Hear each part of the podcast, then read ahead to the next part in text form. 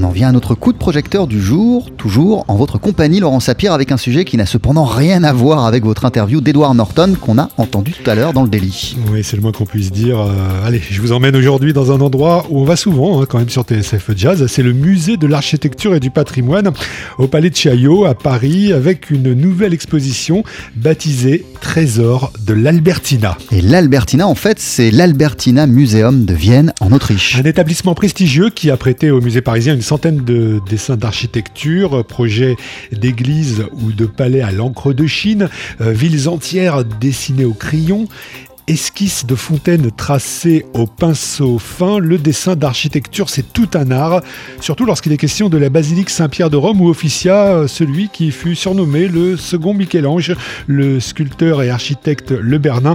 On écoute Isabelle Marquette, l'une des commissaires de l'exposition. Quand on voit les esquisses du Bernin ou en quatre coups de crayon à la sanguine, il arrive à nous à montrer comment il a réfléchi au couronnement du baldaquin du maître-autel. C'est absolument incroyable. Trouver le couronnement, ça lui a pris 4 ans de réflexion pour savoir que mettre au-dessus de, ce maître-autel. Et on voit comme ça cette recherche, cette hésitation et en même temps cette maestria dans la, dans la réalisation. Et on voit qu'il a fini par trouver, puisque maintenant, aujourd'hui, il y a quelque chose de sublime. Alors, on a des esquisses de projets réalisés hein, dans cette exposition, et puis aussi beaucoup de maquettes de projets non réalisés, ou en tout cas qui n'ont pas été plus loin que l'étape du concours. C'est notamment le cas de ce qu'a tenté l'austro-suédois Joseph Frank avec un projet de reconstruction d'un quartier de Manhattan où il a vécu au début des années 1940.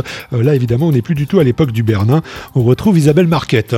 Il va répondre à euh, des concours lancés par la ville de New York afin de, euh, de reprendre en fait certains grands quartiers pour essayer de les moderniser et éviter d'en faire des bidons, enfin, pour transformer les bidonvilles en quartiers d'habitation plus modernes.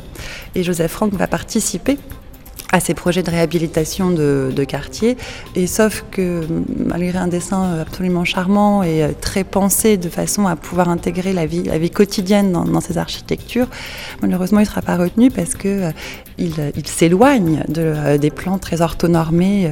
Vous avez imaginé des espaces verts Beaucoup, effectivement, beaucoup d'espaces verts au sein, enfin comme, comme écrin de verdure pour, pour différents immeubles et à travers lesquels on trouve des des chemins sinueux et, euh, qui, contrastaient beaucoup avec, avec euh, l'orthogonalité de, de, la ville.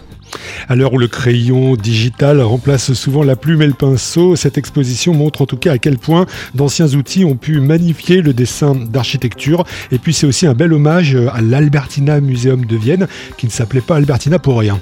C'est une collection euh, qui trouve son origine dans la passion de son fondateur, qui était le, duc Albert de Saxe-Station, et euh, à travers cet amateur éclairé du XVIIIe siècle, il a réussi à constituer une collection gigantesque avec les plus grands noms de son époque, qui ensuite ont été abondamment, qui a été abondamment nourri par d'autres moyens. Mais voilà, on a comme ça, dès la fin du XVIIIe siècle, une collection où tous les plus grands noms depuis la Renaissance jusqu'à jusqu'à son époque contemporaine sont représentés, ce qui en fait euh, une, collection d'une valeur indéniable trésor de l'Albertina, dessin d'architecture à la Cité de l'Architecture, un place du Trocadéro dans le 16e.